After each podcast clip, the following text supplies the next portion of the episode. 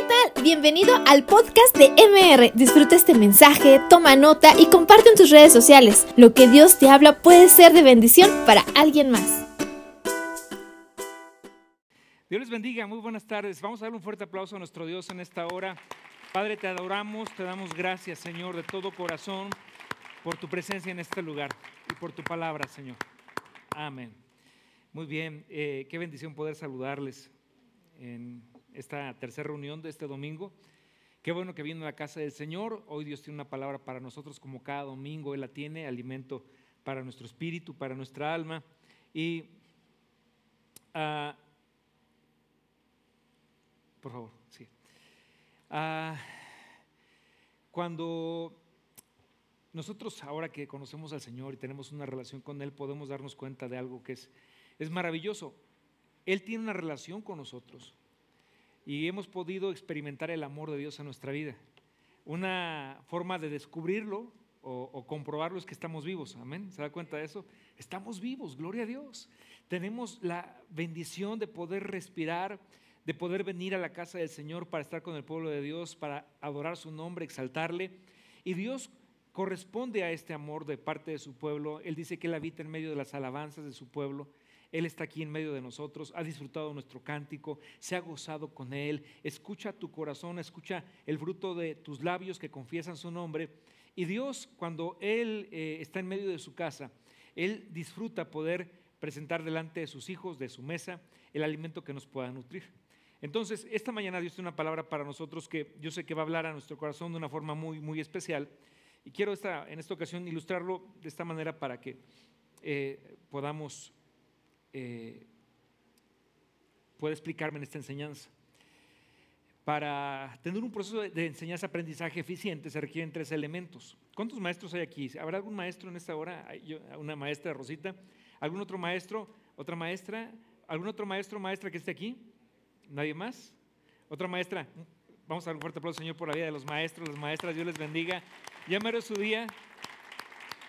Y para que haya un proceso de enseñanza-aprendizaje correcto, eficiente, se requieren tres elementos básicos. Primero, pues un alumno, ¿verdad? Un discípulo. ¿Cuántos discípulos de Cristo hay aquí? Ok, pues todos, gloria a Dios. Se requiere un maestro. Eh, y tenemos en Jesucristo al mejor maestro. Él es el maestro de maestros. Nadie como Él para enseñarnos. Y se requiere un objeto de enseñanza, aquello que nos van a enseñar. El salmista decía en uno de los salmos, un hermoso salmo que dice, eh, él le pedía al Señor en una oración lo siguiente, Señor, enséñame a hacer tu voluntad y andaré en tierra de rectitud. Y Dios quiere enseñarnos a hacer su voluntad. Es decir, que no solamente con el hecho de conocer su voluntad podemos hacer su voluntad, sino que necesitamos aprender y Él nos quiere enseñar a hacer su voluntad. Y hoy Dios nos va a enseñar a través de tres ejemplos en su palabra cómo poder vivir bajo la voluntad de Dios, cómo hacer la voluntad de Dios, cómo hacer la voluntad de Dios. Cuando hacemos la voluntad de Dios, entonces tenemos vidas exitosas. Cuando encontramos a Adán y Eva en el huerto del Edén, ustedes recuerdan esa escena increíble, cuando Dios le dice, pueden comer de todo árbol del huerto. Esa es una buena noticia, ¿no? Era maravilloso. De todo árbol del huerto podrán comer.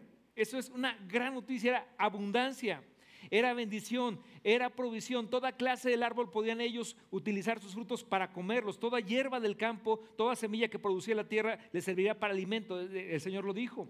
Todo pueden comer excepto un arbolito. De todo pueden comer, excepto de este arbolito que está en medio del huerto, el árbol de la ciencia del bien y del mal. De ese no van a comer. ¿Por qué? Porque Dios nos pone límites. Y esos límites son para nuestro bien, para nuestra bendición y para nuestra protección. Dios les puso límites. Y yo personalmente no considero que ese árbol tuviera algo como místico, raro, extraño, así. No, era un árbol como cualquier otro. Simplemente era un límite y una prueba a la obediencia. Te voy a decir una cosa. La llave a toda la provisión, la abundancia y la bendición de Dios se llama obediencia, es la llave. Si ellos eran obedientes, pueden comer de todos los árboles del huerto. Todos. ¿Qué prefieres, todos o uno? Eh, por sentido común, ¿qué preferirías? Pues todos. ¿A poco uno? Todos. O sea, si Dios me va a escoger entre todos o este, y aparte Dios me dice, de este no, pero los demás sí, le digo, Señor, muchas gracias. No me estás dando ni el 10%, me estás dando el 99% de todo. Y eso me lo estás dejando como un límite, porque Dios nos da límites, lo vuelvo a repetir, para nuestro cuidado. ¿Sí? Dios te dice, esto no, porque te puede hacer daño. Lo vamos a ver hoy un poquito más adelante a detalle. Pero todo lo demás puedes disfrutarlo. Y Satanás vino a cambiar la percepción que ellos tenían, la visión que Dios les había dado de esta bondad de Dios, para hacer ver a Dios como un Dios egoísta. Ah, no, lo que pasa, lo que pasa le dijo la serpiente a, a, Eva, es que Dios sabe que ustedes comen de este huerto, van a ser igual que él y él no quiere competencia. ¿Tú crees que uno puede ser competencia para Dios? Era absurdo, pero creyeron en el engaño de Satanás y entonces ellos comen de ese fruto del huerto, de ese árbol que, está, que Dios les había prohibido para que no comieran, del árbol de la ciencia del bien y el mal y entonces cayeron en desobediencia. Y entonces cayeron en muerte espiritual, porque la paga del pecado es muerte, la paga del pecado es muerte. ¿Cuál era esa muerte? Se separaron de la amistad que tenían, con Dios. Se separaron de su relación con el Todopoderoso. Ellos caminaban todos los días con Dios, gozaban de su presencia, platicaban con Él, los bendecía, los abrazaba, los amaba. Ellos voluntariamente decidieron rechazar ¿sí? el amor de Dios y cayeron en desobediencia y por lo tanto en muerte espiritual. Y a partir de ahí esa maldición de muerte vino sobre todos los hombres. Por un hombre, por un Adán, el primer Adán, vino la muerte para todos los demás. Hasta que Dios entonces, eh, eh, Dios nos entregó un remedio de reconciliación y salvación.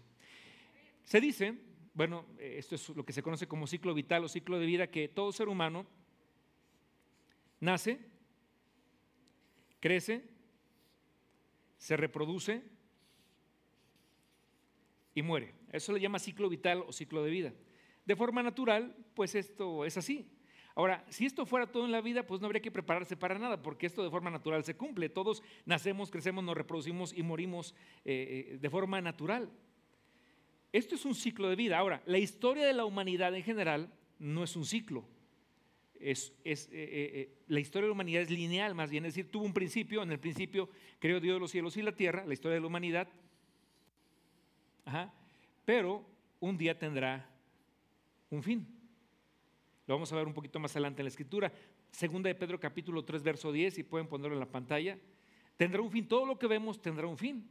Dice, pero el día del Señor vendrá como ladrón en la noche, en el cual los cielos pasarán con gran estruendo. Imagínate ese momento. Con gran estruendo los cielos que conocemos van a pasar y los elementos ardiendo, todos los elementos de la tabla periódica de los elementos, todo va a ser deshecho. Y la tierra y las obras que en ella hay serán quemadas. Todo esto va a ser destruido. Siguiente versículo. Puesto que todas estas cosas han de ser destruidas o deshechas, ¿cómo no debéis vosotros andar en santa y piadosa manera de vivir. Siguiente versículo. Esperando y apresurándoos para la vida del día de Dios, en el cual los cielos encendiéndose serán deshechos y los elementos siendo quemados se fundirán. Eso es el fin de la historia de la humanidad, de lo que conocemos como historia universal. Ahí termina.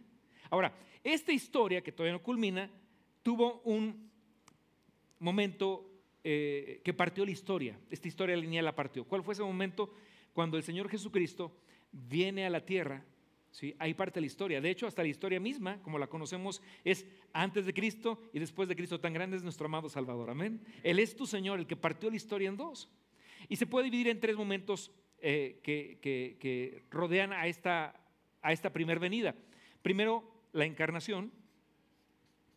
Cristo nace en un cuerpo humano como un bebé, es la encarnación, pero a los 33 años Él muere en la cruz del Calvario, Él muere su cuerpo, él, muere eh, eh, en la cruz y en la cruz del Calvario lo que está logrando es que él está, como la paga del pecado era muerte, ¿sí? porque ahora nosotros tenemos vida, por la siguiente razón, el castigo de Dios, la ira de Dios se descargó sobre Jesucristo su Hijo.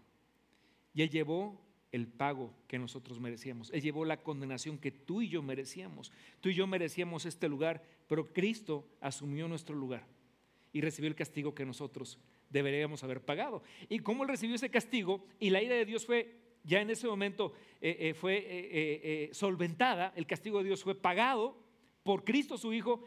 A partir de ese momento, cuando Cristo dice las últimas palabras de Cristo en la cruz fueron, consumado es.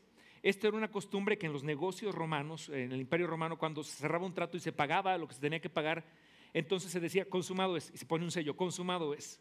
Cuando Cristo dice las últimas palabras fue un consumado es, que significaba ya todo está pagado, ellos no deben nada, yo pagué todo. ¿Cuántos dan gloria a Dios por eso? Dale un fuerte aplauso al Señor. Él pagó lo que tú y yo deberíamos haber pagado. La sangre de Cristo nos limpia de todo pecado. Era el pago perfecto por nosotros. Él asumió ese pago. Él llevó ese pago.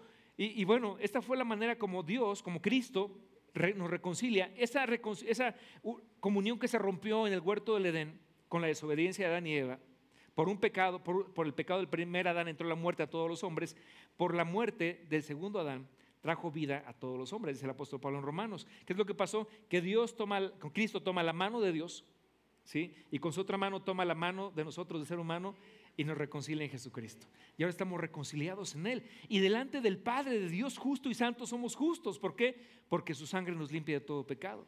Somos justificados. ¿Podemos entender este milagro de la salvación? Es por eso que nuestra salvación costó tanto. No es, es gratis, pero no significa que no haya, no haya costado. Costó la sangre del Hijo de Dios. Entonces Cristo se encarna, muere en la cruz y después resucita y asciende al cielo. Y prometió que vendría por una segunda vez aquí a la tierra. Ese era un evento de proporciones y consecuencias cósmicas maravilloso. La Biblia dice que esto va a ocurrir. Te voy a decir una cosa, la Biblia habla más de la segunda venida que de la primera venida. Y si hay tantos versículos que van de la segunda venida, ¿qué significa? Que Cristo viene otra vez. Él vendrá por su iglesia en el rapto, pero vendrá en una segunda ocasión para reinar para tomar todo reino, todo poderío, todo, todo, toda gloria en su segunda venida. Y a partir de la segunda venida, en ese momento comienza lo que la Biblia llama como la vida eterna, la eternidad. Cuando Cristo dijo, no tengan miedo, en la casa de mi Padre muchas moradas hay, voy pues a preparar un lugar para vosotros, para que donde yo esté, vosotros también estéis. Ahora, mira con qué amor nos da esta promesa. Está hablando, Él conoce la eternidad, es Cristo. No es un ser humano común, Él es el Hijo de Dios, Él conoce la eternidad, toda la eternidad, conoce todo el futuro de la eternidad. Y lo que Él ve es esto, Él ve una casa de su Padre llena con los hijos de su Padre Celestial. Una casa llena con nosotros con los hermanos que somos en Jesús, salvados por la sangre del Hijo de Dios. Él vio eso en fe, él vio eso en la eternidad y entonces dijo, no tengan miedo, estoy viendo la eternidad y en esa eternidad yo veo como mi Padre prepara una casa, una casa para ustedes, en la cual hay una morada para ustedes, una hermosa mansión celestial, para que donde yo esté, mi Padre quiere que todos estemos juntos. Y Cristo dijo, no volveré a tomar del jugo de la vid, ni volveré a comer del pan no, perdón, dijo, no volveré a tomar del jugo de la vid hasta que lo vuelva a comer, a tomar en la casa de mi Padre, con ustedes. Eso es lo que está anhelando el Señor también. Cualquier hermano que muere en Cristo, no muere realmente, la verdad es que no muere, su cuerpo muere, pero no muere él. Su alma, que tiene un diseño eterno, permanece. Y es como con el ladrón que estaba en la cruz del Calvario junto a Jesús cuando le dice, Señor, acuérdate de mí cuando vengas en tu reino. Cristo voltea, lo mira y le dice, te prometo algo, que desde hoy estarás conmigo en el paraíso. Cada hermanito, hermanita que se nos han adelantado en el Señor, que, han, que han, partido, que han muerto físicamente, ahora están en el paraíso. ¿sí? Y están ahí y están disfrutando de esto que la Biblia llama como un reposo, como que están descansando, esperando a esta segunda venida en que nos vamos a reunir todos para vivir con el Señor para siempre. Bueno, con esta introducción, quiero decirte que si la Biblia dice que un día todos los elementos ardiendo serán desechos eh, porque viene una eternidad después, eso implica que nos preparemos. Si esto fuera todo para el ser humano, nacer, crecer, reproducirse y morir, pues no hay que prepararse, o sea, eso cualquiera. Pero si hay una eternidad y hay un reino celestial eterno, tenemos que prepararnos para ello aquí en la tierra. Y Dios nos dice cómo prepararnos, cómo podemos vivir una mejor vida para Dios. Yo sé que seguramente en algún momento de tu vida, muy probablemente todos los que estamos aquí le hemos dicho al Señor, Señor, quiero darte lo mejor de mi vida. Ahora, ¿cómo? Podemos orar como el salmista, Señor, enséñame a hacer tu voluntad para andar en tierra de rectitud. Y hoy Dios a través de su palabra nos va a dar tres ejemplos de tres personajes que nos van a mostrar cómo podemos nosotros crecer, madurar y comportarnos, preparándonos para la eternidad. Dice el 2 de Pedro capítulo 1, versos 5 al 8, porque de tal manera que tenemos que prepararnos para eso, este mensaje nos va a enseñar a prepararnos para la eternidad. 2 de Pedro 1, 5 dice, vosotros también, lo voy a leer en la palabra de Dios para todos, para este caso me, me resulta un poquito más práctico, dice aquí, como ya tienen estas promesas, esfuércense ahora por mejorar su vida así. ¿Cómo? A la fe añádanle un carácter digno de admiración. Al carácter digno de admiración, añádanle conocimiento. Al conocimiento añádanle dominio propio. Al dominio propio añádanle constancia. A la constancia añádanle servicio a Dios. Y al servicio a Dios añádanle afecto por sus hermanos en Cristo.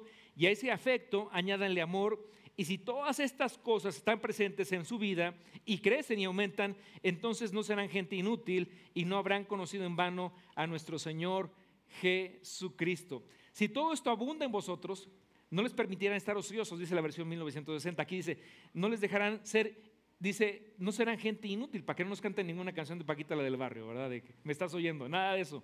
Porque si acumulamos todo esto en nuestra vida, seremos gente productiva, seremos gente efectiva y seremos personas competitivas en los temas del reino de Dios. Voy a explicar todo esto desmenuzado.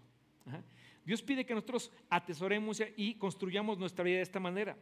A nuestra fe añadir carácter, a, nuestro carácter añadirle dominio propio, conocimiento, al conocimiento eh, dominio propio y así vamos construyendo una vida fuerte en el Señor. Pero para esto Dios nos lleva a tres ejemplos en su, en su, palabra. Eh, y quiero que me acompañen por favor a 2 de Timoteo capítulo 2, verso 3 al 7. El apóstol Pablo toma estos tres ejemplos, metáforas, y dice, ustedes como hijos de Dios deben ser como ellos. Dice primero, tú pues sufre penalidades como buen soldado de Jesucristo. Ninguno que milita se enreda en los negocios de la vida a fin de agradar a aquel que le tomó por soldado. Y también el que lucha como atleta no es coronado, sino lucha legítimamente. El labrador para participar de los frutos debe trabajar, o el campesino debe trabajar primero para participar de los frutos. Entonces nos da tres ejemplos. El primero es que nos dice que nosotros como buenos soldados de Jesucristo, el primer ejemplo, la primera metáfora es un soldado. El segundo es un atleta. Y el tercero es un campesino. Ok, así de bote pronto. Si tuviéramos que encontrar alguna característica en los oficios que acabo de mencionar que la palabra de Dios nos da, ¿qué característica distingue un soldado, por ejemplo? ¿Sí? Disciplina, carácter, obediencia, disciplina, carácter, obediencia. Todo esto hace que un soldado eh, sea una persona efectiva en su trabajo, efectiva.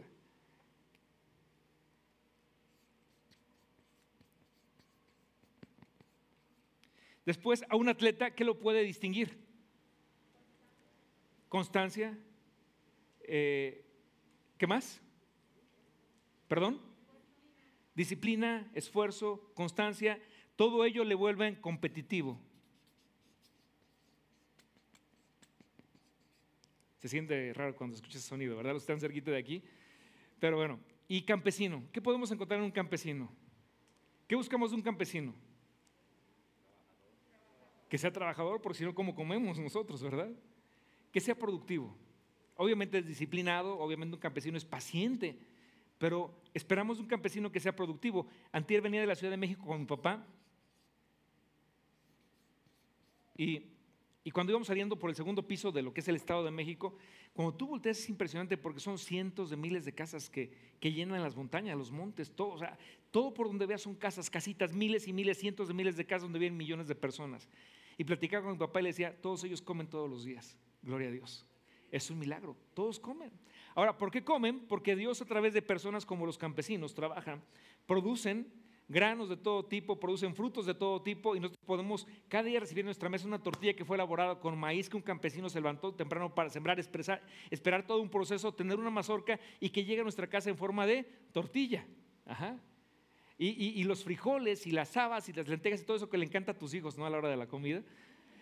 Todo eso es porque, porque tenemos un Dios bueno que le da esa, esa productividad a los campesinos, pero Dios y ustedes deben ser como soldados, atletas o campesinos. Y bueno, vamos a estudiar tres características de él, de él y una del campesino. Son siete lecciones que Dios nos enseña a través de esos oficios. ¿Cómo le doy lo mejor a Dios? Aprendiendo de ellos tres. Bueno, en primer lugar, un soldado en primer lugar, ¿qué encontramos en un soldado? Un soldado debe definir por qué está dispuesto a morir. ¿sí? Un soldado sabe que su oficio tiene que ver con la muerte, con el riesgo de morir en cualquier momento. Eh, se capacitan y se entrenan para eso, se ejercitan para eso. ¿Por qué daría la vida a un soldado? Por ejemplo, por su patria. ¿Por qué? Por la libertad, por sus hijos, por la seguridad, por su familia. Un soldado sabe que está dispuesto a morir, sabe por qué estaría dispuesto a morir. Un cristiano es lo mismo. Somos llamados por Dios como buenos, ustedes también se me dejan el versículo, por favor, Job, como buenos soldados de Jesucristo. Cristo dijo, el que quiera venir en pos de mí, tome su cruz. A cada día, el versículo anterior, tome su cruz a cada día y sígame. Y la cruz es un símbolo de muerte, de morir a nosotros mismos para vivir para Cristo. Porque quiera ganar su vida la perderá, pero el que, el que quiera ganar su vida la perderá, pero el que pierda su vida, dijo Cristo, por causa de mí, la hallará. El apóstol Pablo decía, con Cristo estoy juntamente crucificado. Ya me morí mi carne, ya me morí mis pasiones. He crucificado mis pasiones y deseos con Cristo, porque ya no vivo yo, sino que Cristo vive en mí. Entonces trata de vida, pero es una vida que obtienes muriendo, porque somos soldados de Jesucristo. Si no estás dispuesto a morir por algo es porque realmente no estás viviendo, viviendo intensamente, plenamente. Porque el que estaría dispuesto a dar la vida por algo, por alguien, por alguna causa, es porque está viviendo intensamente su vida. Cristo dijo que no hay mayor amor que este. Es, es Juan, el Evangelio de Juan capítulo 15, verso 3, si no me equivoco. No hay mayor amor que este, que alguien dé su vida por sus, por sus amigos. Y Cristo dio su vida por nosotros. Ese fue el nivel de amor, la medida de amor de Dios. Su expresión de amor más grande que podemos conocer es Jesucristo, el Hijo de Dios, muriendo por ti y muriendo por mí en la cruz del Calvario. ¿A qué estás dispuesto a morir? ¿A qué estás dispuesto a morir por causa de tu amado Salvador, de aquel que te llamó por soldado? Esto va a cobrar un poco más de sentido más adelante, no se preocupe, porque para empezar un mensaje es difícil empezar con esto, ¿no? ¿Cómo que morirme? Porque en Cristo hemos crucificado nuestras pasiones y deseos. No hay mejor forma de vivir la vida de Cristo, la vida cristiana, no en nuestra fuerza de voluntad imposible, no te sirve para nada, no te sirve para nada, pero en la gracia de Dios en donde dices cada día, Señor, voy a morir a mí. Yo no puedo. Yo no puedo, Señor. Pero si tú me ayudas, Señor, voy a vivir una vida victoriosa por tu Espíritu Santo. Todo lo puedo en Cristo que me fortalece. Entonces, un soldado ha definido por qué está dispuesto a morir. ¿Qué está dispuesto a sacrificar? Jesús lo sabía perfectamente. Los soldados entienden muy bien esto, se dan cuenta que esto es un asunto de vida o de muerte. Ponen su vida en la línea prácticamente todos los días. Los días como el matrimonio, en esto consiste, en dos personas que han muerto a sí mismas, que están dispuestas a perdonar y perdonar y pasar por alto la ofensa, y está a no sentirse como eh, eh, ofendidos todo el tiempo, sino amar, perdonar, seguir adelante todo el tiempo y sacrifican tiempo por su esposo, por su esposa, y van a sacrificar amistades por su esposa, por, porque ahora están casados, ¿verdad? Ya no, ya no puedo tener una mejor, amiga si estoy casado, ahora mi mejor amiga es mi esposa. ¿Por qué? Eso es el matrimonio, es una vida de sacrificio por amor. Hasta el un postre, ¿no? Si no me has quedado un postre ahí en la charola, pues, no, pues cómetelo tú. Ya si te lo comes tú ya es mucho, ¿no? Pero, pero por amor, sacrificas mucho, eso es el matrimonio. Es una vida en la que tú mueres por amor a los demás a cada día, tu vida como padre de familia pero muchos de nosotros no estamos dispuestos a pagar este precio y por eso es que nuestras vidas no llegan a trascender. Pero cuando estás dispuesto a dar tu vida por lo que tiene un valor eterno, en ese momento tu vida comienza, a tener un sentido de carácter eterno. La máxima expresión del amor es Jesús, tanto así que nos amó que murió en la cruz del Calvario. En primer lugar, un soldado está definido por qué causas puede morir. En segundo lugar, un soldado sacrifica su comodidad con tal de agradar a aquel que lo llamó por soldado. Es, otra característica de los soldados. Solamente los que son familiares de soldados saben cuánto sacrifica un soldado. Pero un soldado realmente no vive en su casa, más que por días al año.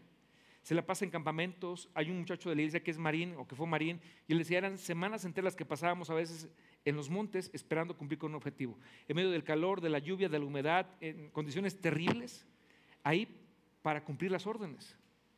Un soldado sacrifica comodidad sacrifica horarios, sacrifica vida social, sacrifica muchas cosas. Es como que si eh, el oficial que lo llaman por soldado le manda una cosa, él tiene que tener disponibilidad de tiempo todo el tiempo. Si le dice, a ver, soldado, mañana a esta hora tienes que presentarte en tal campamento, el soldado no puede decir, no, es que mañana juega el América. Yo creo que mejor pasado mañana, si me da chance, yo voy. No, pues no. De eso no se trata la vida. En Cristo es lo mismo. Cuando Dios te dice, es por aquí, es por ahí.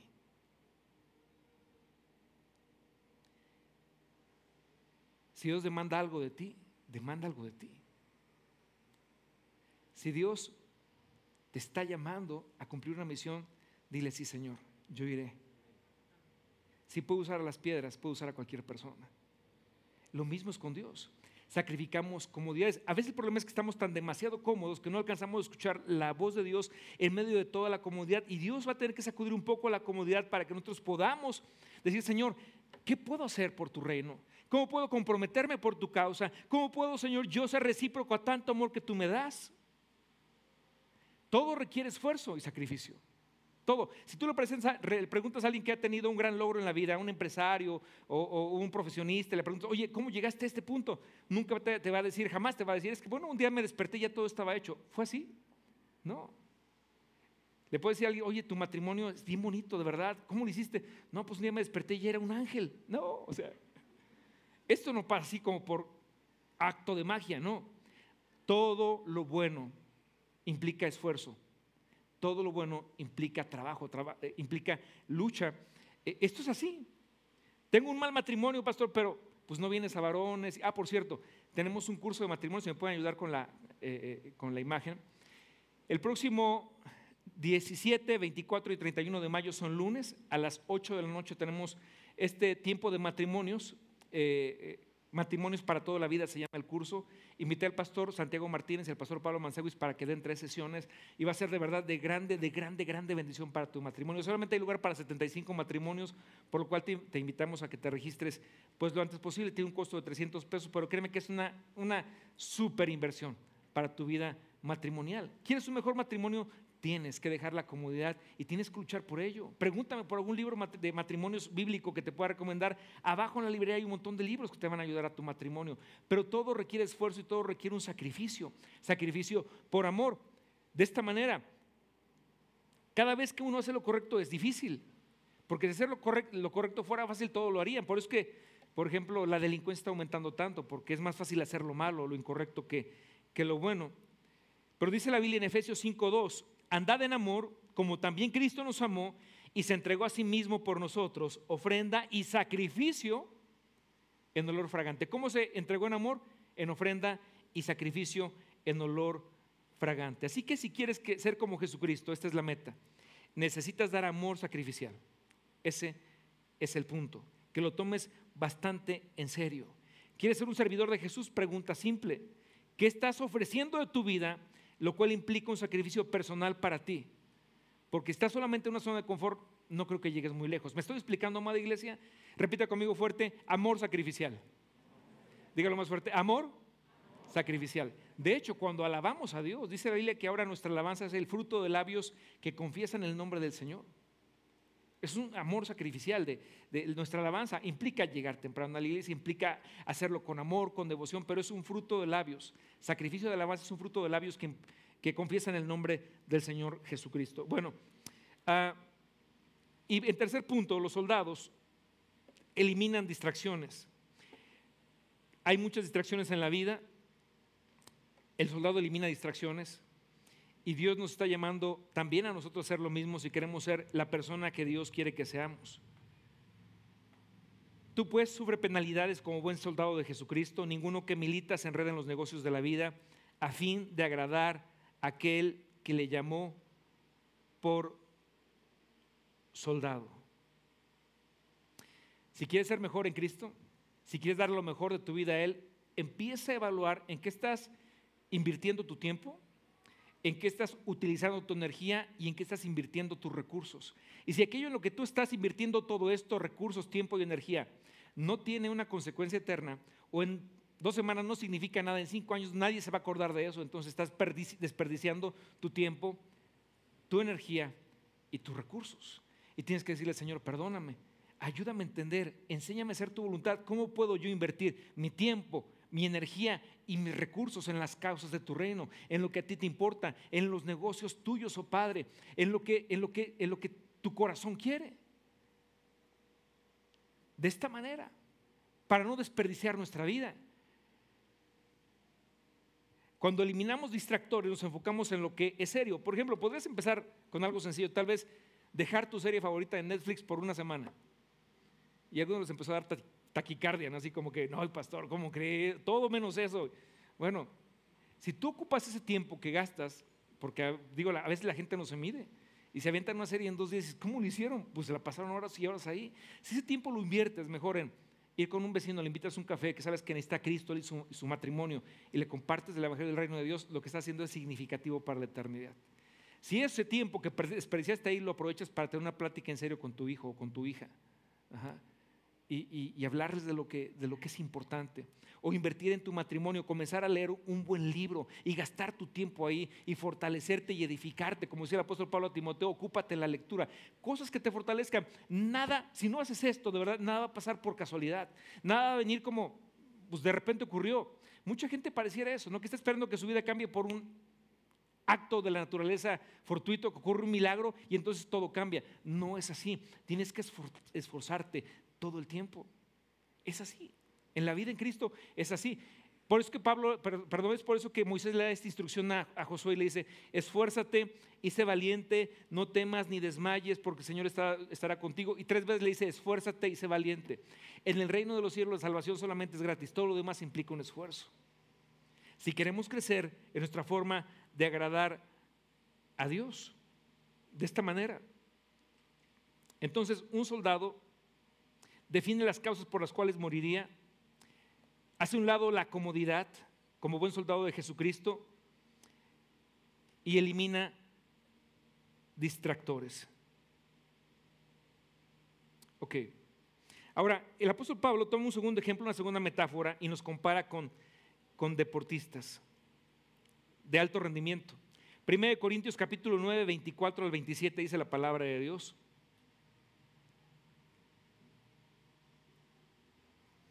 Bien, la Biblia dice que nuestra vida es como una carrera, pero no es una carrera de 100 metros de velocidad, es una carrera de resistencia, es una carrera de fondo, es como un maratón de mucha paciencia, de mucha paciencia y de mucha paciencia todo el tiempo. No se termina en dos días, es una carrera a largo plazo.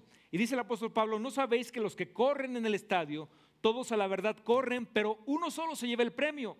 Corran de tal manera que lo obtengáis. Porque todo aquel que lucha de todo se abstiene ellos, los deportistas, a la verdad para recibir una corona corruptible, pero nosotros una incorruptible.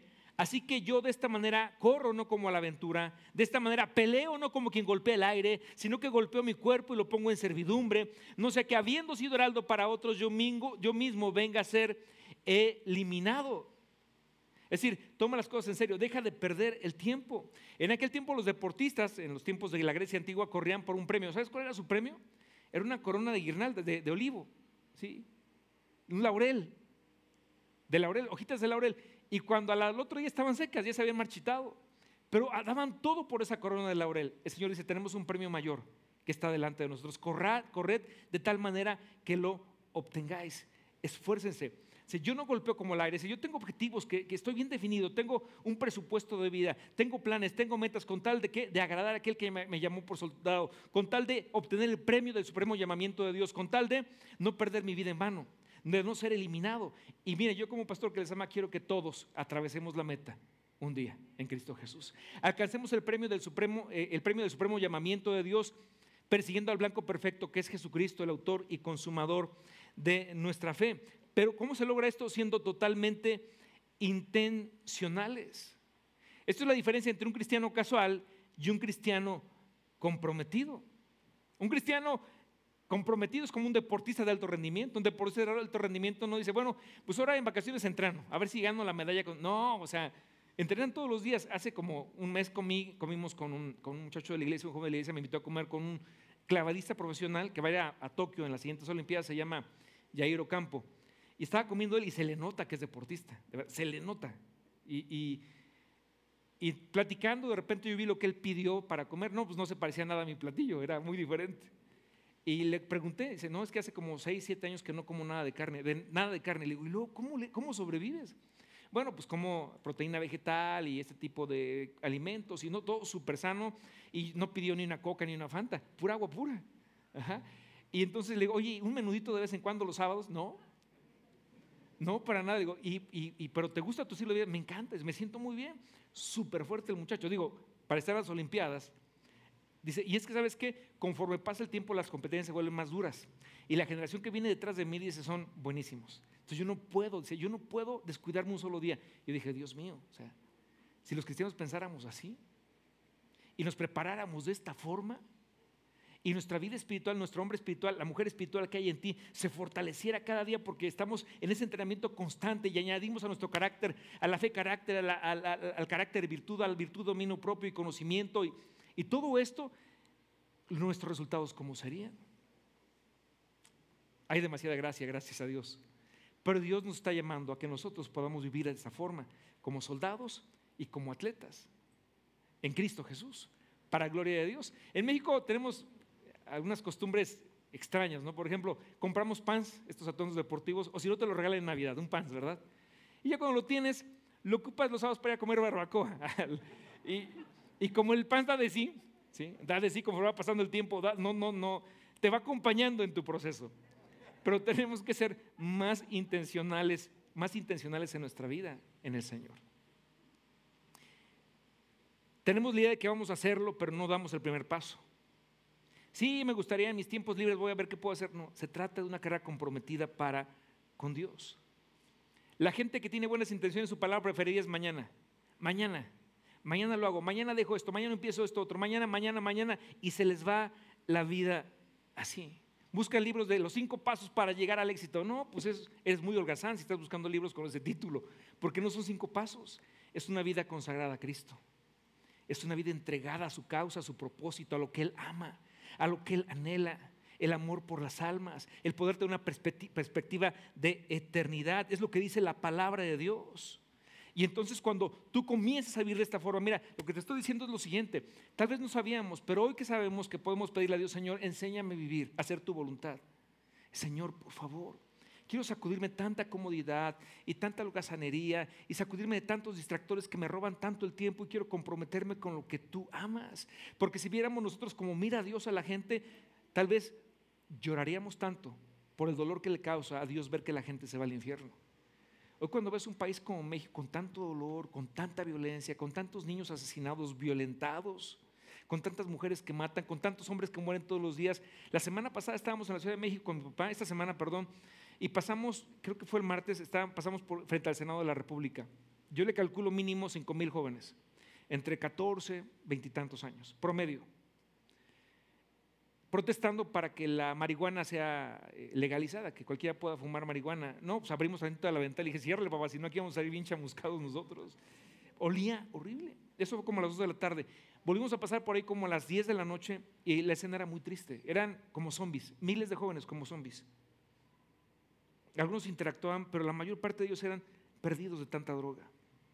Aquellos que quieren que se legalice la marihuana por, por intereses comerciales y económicos, realmente odian a los jóvenes, odian a la humanidad. Porque si bien es cierto que la gente dice, no, es que la marihuana no es adictiva. En primer lugar, sí es adictiva. hemos visto casos de jóvenes en la congregación que llegaron con esos problemas. Es adictiva. En segundo lugar, destruye la inteligencia del joven. Pero en tercer lugar, es la puerta a todas las demás drogas. A la cocaína, a la heroína, al fentanil, a la que tú quieras. Es la puerta, todos empiezan por ahí. Y la palabra de Dios dice, en Efesios capítulo 5, no os embriaguéis con vino, y vino habla de cualquier tipo de droga, no, no, solamente de vino, no os embriaguéis con vino en el cual hay disolución, sino, pero más bien sean llenos del Espíritu Santo. Hay algo mejor que el efecto del vino, que es pasajero y que es disolutivo. Dice, en el cual hay disolución, ¿qué significa disolución? Que tus valores, si tu personalidad se disuelve y de repente no eres quien eres, y surge dentro de ti algo que tú, tú, tú no pensabas que podía haber dentro de ti. Y hay gente desde que se pone chistosa, ¿verdad? Hay gente que comienza a hacer desvaríos, hay gente que comienza a ofender, comienza a ver cosas extrañas. Proverbios dice esto, no mires al vino cuando rojea en la copa, cuando resplandece su color en el vaso, porque se entra suavemente, mas al final como serpiente morderá, tus ojos mirarán cosas extrañas, tu boca hablará perversidades, tus ojos mirarán cosas extrañas. Tu boca hablará perversidades y serás como el que ya se en medio de un mastelero y dirás, me hirieron, mas no me dolió, me azotaron, mas no lo sentí, aun cuando despertare, lo volveré a buscar. ¿Para quién será el ay? ¿Para quién el dolor? ¿Para quién las heridas en balde? Para los que se detuvieron en el alcohol. ¿Es lo que tú quieres para tu vida? ¿Es lo que quieres para tu juventud o para tus hijos? No, es que yo le voy a enseñar a mi hijo a tomar, que sepa tomar. Enseña la palabra de Dios. Enséñale, a ser valiente en Cristo. Enséñale a encontrar gozo en, Jesucristo, en la causa de Dios. Pero todo lo demás, mira, hace 25 años, este año, me sorprendí cuando hice la cuenta en el culto, en la reunión pasada. Hace 25 años que me gradué de la universidad. ¿Cómo pasa el tiempo rápido? 25 años. No tengo una cana todavía, digo, es la misericordia de Dios porque soy pastor, pero pero me acuerdo que hace 25 años cuando egresamos era el grupo A, grupo B, grupo C, yo estaba en el B de los inteligentes. Así. Y, pero bueno, el grupo A tuvo su fiesta de graduación un, sábado en la noche, el grupo B la tendremos el siguiente sábado y el C el siguiente sábado. El domingo, después de la graduación del primer grupo A, eh, amanecimos con una noticia muy triste, demasiado triste, porque pues éramos tres grupos que por cinco años convivimos, nos conocíamos, jugábamos fútbol de vez en cuando, estudiábamos juntos, aunque estudiamos en diferentes grupos, compartimos algunas clases. Y ese domingo en la mañana, mm, les digo, amanecimos con una noticia muy dolorosa porque en la fiesta de graduación que terminó como a las 4 de la mañana, uno de los, de los jóvenes del grupo A eh, tenía un Mustang, último modelo blanco, me acuerdo, bellísimo. Creo que su velocímetro alcanzaba hasta 260 kilómetros por hora, 240.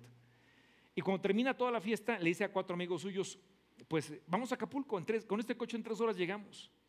Y así como estaban de borrachos, muy, muy tomados, se subieron a su coche y no habían pasado los arcos, aquí, sobre Bernardo Quintana.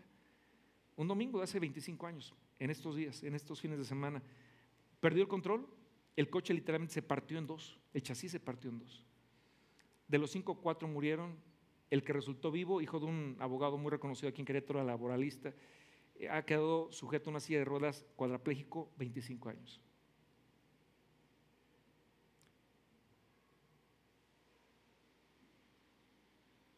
Es por eso que el Señor dice, no mires al vino cuando rojea en la copa, cuando resplandece su color en su vaso, porque se entra suavemente más al final, como serpiente, morderá. Realmente eso destruye, destruye la vida de la gente. Eh, un, trabajé con un notario muy prestigioso aquí en Querétaro, fue mi primer jefe en temas de, de derecho, y un hombre honorable, un hombre inteligente, de verdad, un gran hombre. Y un día, ya hace mucho que falleció, pero un día él eh, acostumbraba a tomar siempre que salía de trabajar, eh, cerrado su notaría, se iba a un restaurante del centro de la ciudad a tomar. A veces lo acompañaba, cuando ya trabajé con él y que me, pedía que lo acompañara, siempre me pedía que le platicara de la Biblia. Siempre me decía, platícame la historia de David y Betsabé. Y ya me lo platicaba todos los días, prácticamente se le contaba.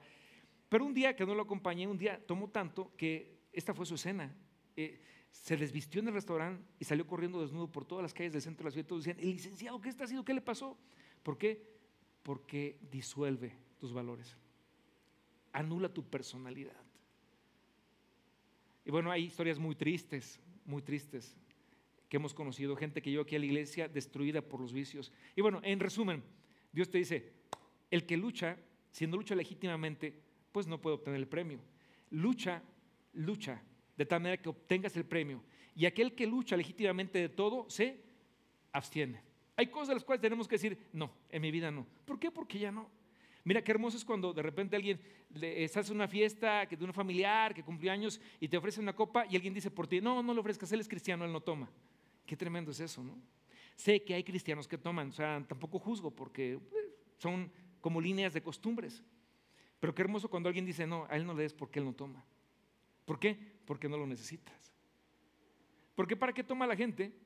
La razón por la cual la gente toma, y no estoy juzgando a los que toman, de verdad, no, porque, pero ¿por qué toma la gente? ¿Para qué? Pues para desinhibirse, ¿no? para entrar en ambiente, para sentirse un poquito más contentos. Y entonces, ahora, ¿tú requieres eso para sentirte más contento? siendo honesto, si tienes a Cristo en tu vida. No, para entrar en ambiente, ¿para qué? O sea, entonces Dios nos está llamando a nosotros poder ver con miras más altas. El que lucha de todo se abstiene. Y bien, eh, un atleta trabaja de esta forma eh, se, cuida de esta forma, es disciplinado, eh, se entrena todo el tiempo. ¿Cuál es el premio? 1 Timoteo capítulo 6, verso 12, dice ahí, pelea la buena batalla de la fe, echa mano de la vida eterna, a la cual asimismo fuiste llamado, habiendo hecho la buena profesión delante de muchos testigos. A ver, a ver, a ver, ¿cómo que la buena profesión delante de muchos testigos? ¿Cuándo pasó eso en tu vida o en mi vida? Fácil, fue el día que tú te bautizaste públicamente. En ese día hiciste la profesión delante de muchos testigos. Declaraste que Cristo era tu Salvador y tu Señor. Por eso es que no bautizamos bebés aquí en la iglesia. ¿Por qué? Porque en un bautismo un bebé, quien expresa la fe son los papás del niño. Pero cuando el, muchacho crece y él manifiesta su fe, creo en Jesucristo como mi Señor y Salvador, y es bautizado, en ese momento manifiesta su fe, la buena profesión delante de muchos testigos. Estamos cerca de bautizos, a un más o menos de que vamos a estar bautizando otra vez un gran grupo aquí en la congregación, gloria a Dios. Pero en resumen, necesitas correr tu mejor carrera por el resto de la única vida que Dios te ha dado, para que tu vida cuente. Entonces, un deportista, en primer lugar, entrena con la intención de ganar. Es objetivo, no pelea, no golpea el aire como el apóstol Pablo. Y en segundo lugar, para ganar el premio debe ser disciplinado. Vive una vida de disciplina delante del Señor. La disciplina no es un rigor, rigor religioso de que cumple esto y aquello y el otro y te llenas de mandamientos. No, es vivir en la plenitud del Espíritu Santo. Pero vivir de acuerdo a la voluntad del Espíritu Santo. En la libertad del Espíritu Santo, pero disciplinado en Cristo Jesús como un buen atleta. Hay disciplina en un deportista y en tercer lugar, debe mantenerse enfocado en la recompensa, en la recompensa. Requiere disciplina. Ahora te voy a decir una cosa. El dolor de la disciplina es menor que el dolor del arrepentimiento. ¿Qué, cómo te explico esto? Es como, por ejemplo, la persona que dice, híjole, me hubiera gustado viajar mucho. Es el dolor del arrepentimiento. Pero cuando tuvo que haber pasado el dolor de la disciplina de voy a ahorrar, voy a mantener unas finanzas sanas, no voy a desperdiciar mi dinero, no lo hizo. Ese dolor era menor, eh, hubiera sido menor que el dolor del arrepentimiento cuando ya no puedo hacer nada. O la persona que dijo, híjole, este, subí demasiado de peso. Ese dolor del arrepentimiento, es peor, es más doloroso que el dolor de, ya no, otra hamburguesa, ya no, ya no. Otro refresco, no, ya no, ya no, estoy, tomando pura agua. ¿Me explico? Hay un dolor que es peor que el otro. Pero el dolor que, que se recomienza es el dolor de la disciplina. Me abstengo de para alcanzar esto. Un mal menor para alcanzar un bien mayor. Una incomodidad menor para alcanzar un premio mayor. El premio al que Dios nos ha llamado. Entonces, hay una recompensa en la cual Dios quiere que mantengamos fija nuestra mirada. ¿Cuál es nuestra recompensa? Es Cristo mismo cada día en nuestra vida. Es lo que decía el apóstol Pablo, porque yo, despojándome de lo otro para asirme de Cristo, de su llamado, para ir al supremo llamamiento de la gracia de Dios, el blanco supremo, el autor de la fe, el autor de la fe, el consumador de la fe, que es Jesucristo. Él es nuestro premio. Ahora te voy a decir una cosa, cuando vemos la vida en términos de eternidad, de eternidad, cambian las cosas. ¿Por qué? Porque a veces nuestra vida está aquí a 100 metros de nuestra vida terrenal. Pero cuando entiendes que hay una eternidad, que todo lo que en esta tierra pasas como soldado, como atleta o como campesino, ya lo vamos a ver, tiene una trascendencia en la eternidad, el tiempo que le das a tus hijos, a tu matrimonio, el tiempo que implementas en oración, el tiempo que buscas eh, eh, eh, haciendo la voluntad del Padre, negándote a ti mismo, diciendo ya no más a estos amigos que me están causando daño, ya no más a esta adicción que estaba destruyendo mi vida, ahora voy a seguir a Cristo. Todo eso tiene una relevancia y una trascendencia hacia la eternidad, te lo voy a explicar de una manera muy, muy sencilla. Cuando entendemos esta recompensa, que hay en la eternidad, te voy a explicar esto, es que el cielo no va a ser lo mismo para toda la gente. La salvación es para toda la gente que cree en Jesucristo, sí. Es gratuita, sí. Somos salvos por gracia, sí. Si tú creíste en Cristo y eres un hijo de Dios, tienes salvación. Vas al cielo, pero el cielo no es lo mismo para toda la gente. Ven, buen siervo fiel, en lo poco has sido fiel, en lo mucho te pondré.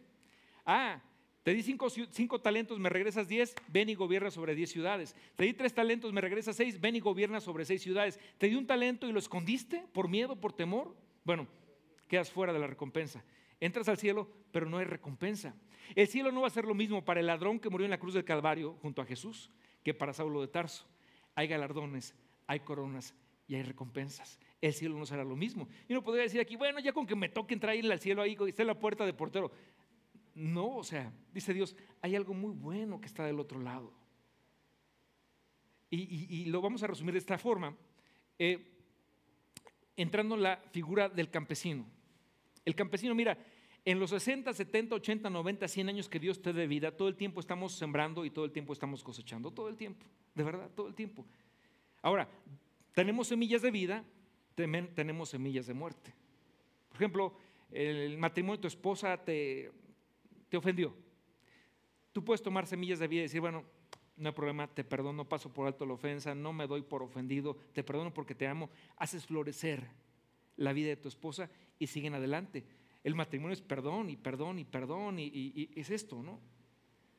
O, no sé, eh, eh, de repente eh, tus hijos adolescentes, de repente están poniendo en una situación complicada. ¿Cuántos tienen hijos adolescentes aquí en la iglesia? Levante su mano, por favor. Ok, sí se les nota, ¿verdad? y, no es fácil. Y entra, está entrando a una etapa complicada. Y entonces hay una resistencia y tú te vuelves más duro y más osco y más severo. Y entonces dejas de hablarles y todo el tiempo están enojados.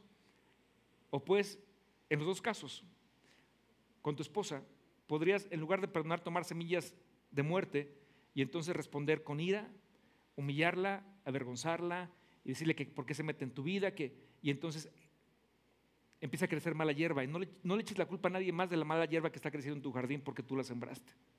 Pero puedes tomar semillas buenas y sembrar semillas de perdón, y que en el caso de tus hijos. Mira, tengo un testimonio, estaba aquí el hermano Alejandro Meneses y Grace, tenían un tema ahí con su hijo mayor de adicciones, de rebeldía, de estar dejado del camino del Señor y fuerte, fuerte. Yo los vi cómo clamaron al Señor, se metieron en ayuno, lloraban delante de Dios, le rogaban por su hijo. Y hoy cuando ves a su hijo, está viviendo en otro país, pero está sirviendo a Dios con todo su corazón, irreconocible. ¿Por qué? Porque sembraron buenas semillas. Otro joven, eh, Elías, hasta hace un año Elías estaba destruido por la cocaína. Es más, muchos hubieran pensado que era un caso perdido, que no había nada que hacer por él. Hoy lo ves fiel, sirviendo al Señor, caminando con el Señor, siendo fuerte en Jesucristo, libre de las drogas, porque para Dios todo es posible. Pero tú decides qué semilla sembrar. La semilla de la desesperanza, de la angustia, del enojo, de la frustración, de la falta de fe, de palabras de incredulidad, o sembrar semillas de vida, de fe, de constancia, de arrepentimiento, de perdón, de esperanza en el nombre de Jesucristo. Puedes ser más duro con tus hijos adolescentes o puedes levantarte en la madrugada y con un corazón rendido delante de Dios, ponerte al lado de su cama y comenzar a clamar a Dios con lágrimas en tus ojos que Dios haga un milagro en sus corazones y ver cómo Dios va a responder cuando dicen amén. Esto puede pasar en tu vida. Tú puedes sembrar semillas de muerte o semillas de vida, semillas de rebelión o semillas de fe, pero no te puedes quedar como estás. Todo el tiempo estamos sembrando, sembrando nuestra vida. Ahora, hubo una, una frase que Cristo mencionó cinco veces en la Biblia, cinco veces, y fue, haceos tesoros en los cielos. Lo dijo cinco veces. Repítalo conmigo, lo vamos a decir cinco veces. Va. Una, dos, tres. Haceos tesoros en los cielos. Número dos, haceos tesoros en los cielos. Por tercera vez, aseos, tesoros en los cielos. Número cuatro, y bien fuerte última vez, aseos, tesoros en los cielos. Ahora, Jesús tendría interés en que nosotros nos comprendiéramos bien esto, entendiéramos la importancia de esto, hacer tesoros en los cielos. Creo que sí. Cinco veces lo menciona.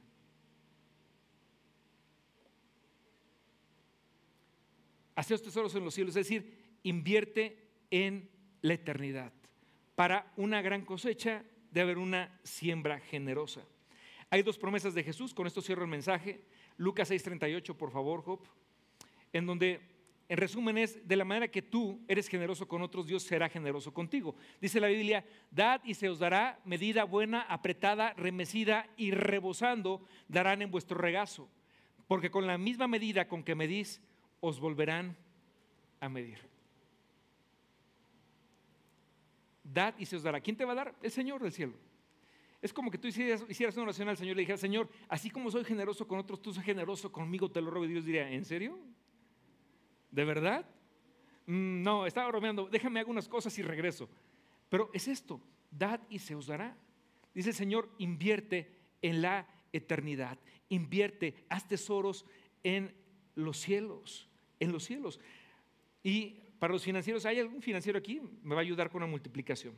El siguiente versículo, por favor, Job. Y cualquiera que haya dejado casas o hermanos o hermanas o padre o madre o mujer o hijos o tierras por mi nombre, recibirá cien veces y heredará la vida eterna. Y otra, otro evangelio dice, recibirá cien veces más aquí en la tierra y como fin la vida eterna. Ahora, son palabras de Jesús. Aquel que haya perdido por causa de mí. ¿Recuerdas el verso de el que quiera ganar su vida la perderá, pero el que pierda su vida por causa de mí la hallará. Jesús dice, si tú pierdes por causa mía, yo te lo voy a recompensar cien veces. ¿Cómo te da el banco más o menos por una inversión a mediano plazo, a mediano riesgo? Me decían que el 5%, 5%. Jesús te dice, yo te voy a dar 100 veces más. si perdiste hermanos, madres, padres, hijos eh, por causa de mí, yo te voy a dar 100 veces más, 100 veces más, 100 veces más. Eso es como el 10 mil por ciento, si no me equivoco matemáticamente. 10 mil por ciento las inversiones del reino de los cielos. Y si tú volteas, mira cuántos hermanos te ha dado Dios, cuántos padres, cuántas madrecitas, cuántos abuelitos te ha dado Jesús en el reino de los cielos. Somos una familia en Cristo. No hay nada que tú hayas perdido por causa de mi reino, dice el Señor, de mi nombre, que yo no te lo recompense. Y no estoy hablando de dinero, estoy hablando de todos los dones, talentos y recursos del cielo para tu vida. Finalmente la Biblia dice, si Jehová es mi pastor, nada me faltará. Dios va a responder para contigo. Y por eso es que esto es lo que el Señor dice. Como un campesino que hace siembra, siembra constantemente. Te lo dije, lo vuelvo a repetir, la semana pasada lo, platicaba, pero lo vuelvo a reiterar porque creo que hay gente que necesita aprender esto en su vida. El alma generosa será prosperada. Yo te decía, hemos detectado hace un tiempo para acá, algunos años, cuando vemos alguna familia pastoral en Querétaro que está pasando momentos difíciles, que han trabajado demasiado, que se han esforzado, que luchan, que vemos a los hijos cansados. Entonces, hacemos esto, mi esposo y yo ahorramos una cantidad, vamos con los pastores, decimos, pastores, tomen una semana de vacaciones, váyanse y descansen. Pero ¿por qué descansen? Recíbanlo como un regalo de parte de Dios. Mira, estos pastores se van, disfrutan, vemos las fotos en el Facebook y nos gozamos, pero ¿sabes qué provoca en ellos? En la vida, en los labios de sus hijos. Que puedan ver a un Dios que es bueno y que suple necesidades conforme a sus riquezas en gloria. Y provoca adoración y exaltación y acción de gracias para, para el nombre de mi Dios. Pero es el primer capítulo. El segundo capítulo es cómo Dios reacciona con nosotros en su visitación y su bendición para mi familia.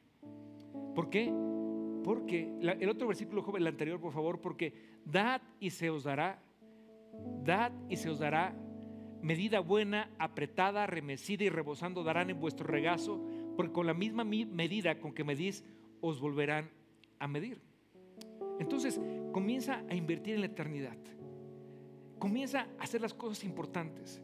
¿Cómo estabas gastando tu dinero, tu tiempo y tus recursos y tu energía? ¿Y en qué le estabas gastando? Y mira si eso tenía una trascendencia de aquí a dos años, tres años, cinco años. Si no la tenía, perdiste mucho. Perdiste mucho tiempo, mucha energía y muchos recursos. Pero ahora empieza a invertir en lo que sí tiene trascendencia eterna. Pasa tiempo con tus hijos, por ejemplo. Yo me acuerdo cuando Pablo estaba muy chiquito, tenía unos 3, 4 años, era su frase clásica. Me decía cuando veníamos en el coche, échame la plática, papá, porque a un niño le encanta que su papá platique con él, le gusta mucho. Y todavía me dice, eh, cambió la frase, pero ahora me dice, ¿qué me cuentas? Todo el tiempo está, ¿qué me cuentas? ¿Qué me cuentas? ¿Qué me cuentas? Porque quiere comunicación con su papá. Tus hijos quieren comunicarse contigo.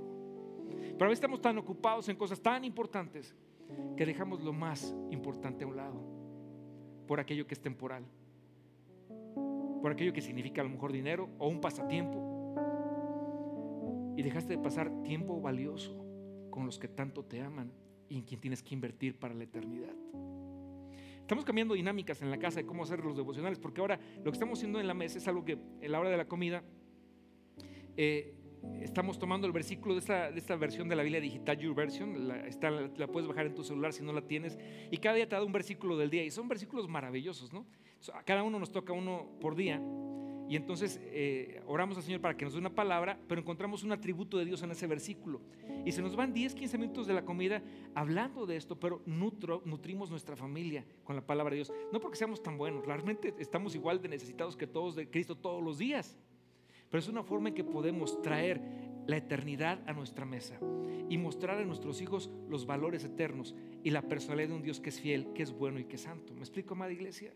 Pasa tiempo con tus hijos pasa tiempo con tu matrimonio. Mira, con eso termino, pero yo recuerdo hace, alguna vez lo platiqué, pero hace como 10 años yo trabajaba en la administración pública y una vez me tocó representar a mi, a mi jefe, al alcalde, en la Ciudad de México, un evento con el presidente, me dieron, me dieron para viáticos y era la primera vez que iba, no tenía mucha experiencia, llegué y empecé a buscar hoteles, pero como había un evento muy grande en la Ciudad de México, pues todos los hoteles estaban súper ocupados. Y en el último hotel que busqué, en esa zona de la Ciudad de México, me dice eh, la persona de recepción, oye, mira, enfrente hay un hotel nuevo, seguramente deben tener habitaciones ahí, porque todo lo demás va a estar, lo vas a encontrar lleno. Pasé el hotel de enfrente, un hotel gigantesco, nada más lo vi, dije, no, no va a alcanzar con los viáticos que me no va a alcanzar, pero dije, por fe. Pasé, llego a recepción y entonces hablo con la persona que estaba ahí y le digo, oye, mira, este, tengo esta necesidad, ¿tienes alguna habitación disponible? Me dice, me queda una. Así, pues, ¿y cuánto cuesta? Es el penthouse. Dije, no, pues olvídalo. Ya ni pregunté el precio. Dije, no, muchas gracias. ¿por qué? Le digo, lo que pasa es que no creo que me alcance. ¿Cuánto traes tanto? trabajo para gobierno. Y me dice, este, ok, dice, mira, tenemos una costumbre, dice, en mi familia, que nunca dejamos ir al último cliente. Entonces acompáñame. Y me sube por el elevador, llegamos al penthouse y me dice, te puedes quedar aquí. Era un lugar gigante, tres recámaras, tres baños, cocina, y era yo solito, ¿no? Y cuando de repente, quédate aquí, le digo, pero ¿con qué te pago? Con lo que traes. De verdad, sí. Dije, antes que se arrepienta, le cerré la puerta, dije, ya. Y en ese momento, ya le agradecí a Dios, disfruté de la habitación, salí muy temprano el otro día y cuando regresé por mis cosas más tarde, lo busqué. Hoy se encuentra fulano de tal. Sí, sí se encuentra, lo buscaron, lo llamaron. Le digo, oye, quería agradecerte nada más por el gran apoyo que me diste anoche. Y una pregunta, ¿no vas a tener problemas con tu jefe por, por darme una habitación tan barata si cuesta tan caro? Y me dice, no, le digo, ¿de verdad? Dice, no, porque yo soy el dueño del hotel. Le digo, ¿tú eres el dueño del hotel? Sí, me sacó, me dio una tarjeta y cuando la leo era el nombre de un judío. Bueno, yo intuí que era judío por el apellido. Se llama Jaime. Y le digo, Jaime, ¿tú eres judío? Y me dice, sí. Le digo, oye, muchas gracias por lo que estás haciendo, te bendigo, déjame orar por ti. Y después le pregunté, oye, una cosa, Jaime, ¿puedo preguntarte algo más? Sí, adelante. Le digo, tú eres judío, yo soy cristiano, amamos al pueblo de Israel yo quería preguntarte algo. Yo me he dado cuenta que los judíos son muy prósperos en todo lo que emprenden. Yo sé que hay una promesa de Dios para ustedes, pero cuéntame tu experiencia. Y me dice, bueno, mi experiencia dice cuando los judíos cumplimos 13 años, los niños varones, los niños, los varones cumplimos 13 años, eh, hay una ceremonia que se llama el bar mitzvah. Ese día, pues, vienen los familiares y amigos más cercanos, hay toda una fiesta, hay una ceremonia, y a mi papá, el, momento que, de, la, de la noche me llamó delante de todos los invitados, me abrazó y entonces hizo una oración y me empezó a decir su oración, que era el Salmo 1. Yo supe que era el Salmo 1. Y me dijo esto, bienaventurado es el varón que no anduvo en consejo de malos, ni en silla de malvados se sentó, sino que en la ley del Señor está su delicia y en esa ley medita de día y de noche. Será como un árbol plantado junto a corrientes de aguas vivas que da su fruto a su tiempo y todo lo que hagas, le dijo, Jaime, todo lo que hagas prosperará. Jaime, todo lo que hagas prosperará. Jaime, todo lo que hagas. Y sabes que eso me marcó. Y creo que nos marca a todos los niños, ¿no? Que crecemos con esa cultura, ¿no? De, la, fe en Dios y en sus promesas. Yo me quedé escuchando y dije, wow. Te la paso, ¿no? Es el Salmo 1. Tú puedes llamar a tus hijos y le ver, hijo, déjame hacer una oración por ti y declarar lo mismo. Bienaventurado serás por esto, por esto. Tu vida será como un árbol plantado junto a corrientes de aguas vivas. Aunque tu hijo tenga 20, 25 años, 18 años, 3 años, 2 meses, no haya nacido usted en el vientre de su mamá, tú declara con fe una bendición porque en tu boca hay semillas de bendición y de vida que puedes usar para ellos. ¿Sabes qué? Dice la Biblia que si, Jesucristo, si Dios no escatimó a Jesucristo su Hijo, ¿cómo no nos dará con Él todas las cosas si se las pedimos? Hay palabras de fe, hay palabras de esperanza, hay palabra de Dios en tu vida que tú puedes expresar y manifestar en medio de tu casa, en medio de la noche, en medio, a veces esperamos a que tengamos un gran problema para levantarnos a orar. Ah, y, pues está bien, Dios es misericordioso, pero ¿por qué no, cuando no hay ningún problema, levantarnos a orar para decirle, Señor, yo te declaro como, el Señor de mi casa, como el Salvador de mis hijos, de mi familia, de mi matrimonio? Te adoro. Y como Abraham levantaba altares todo el tiempo, te das cuenta que Abraham levantaba altares, Isaac abría pozos, pero Abraham levantaba altares. Levanta altares de oración, de adoración en medio de tu hogar y glorifica el nombre del Dios que te ama. ¿Qué hay en común entre un soldado, un atleta y un campesino, todo lo que hoy la palabra de Dios nos ha mostrado, porque nos dice, hijo, hija, aplícate a hacer esto. Y Dios está con nosotros. Oramos, Padre, tú nos conoces, Señor, tú sabes todo de nuestra vida y sabes cuando, Señor, hemos hecho exactamente lo contrario a lo que tenemos que haber hecho. Y no hemos hecho, no solamente no hemos hecho lo correcto, sino que solamente hacemos lo más fácil. Y traicionamos nuestro llamado y y hoy, Señor, queremos pedirte que nos perdones por el tiempo desperdiciado, por los talentos, Señor, escondidos, enterrados, por las cosas buenas, Señor, que pudimos haber hecho y las guardamos para nosotros. Hoy, Padre, en el nombre de Jesús, te ruego que esta palabra, Señor, despierte en nosotros la necesidad de vivir vidas para tu gloria y tu honra, Señor.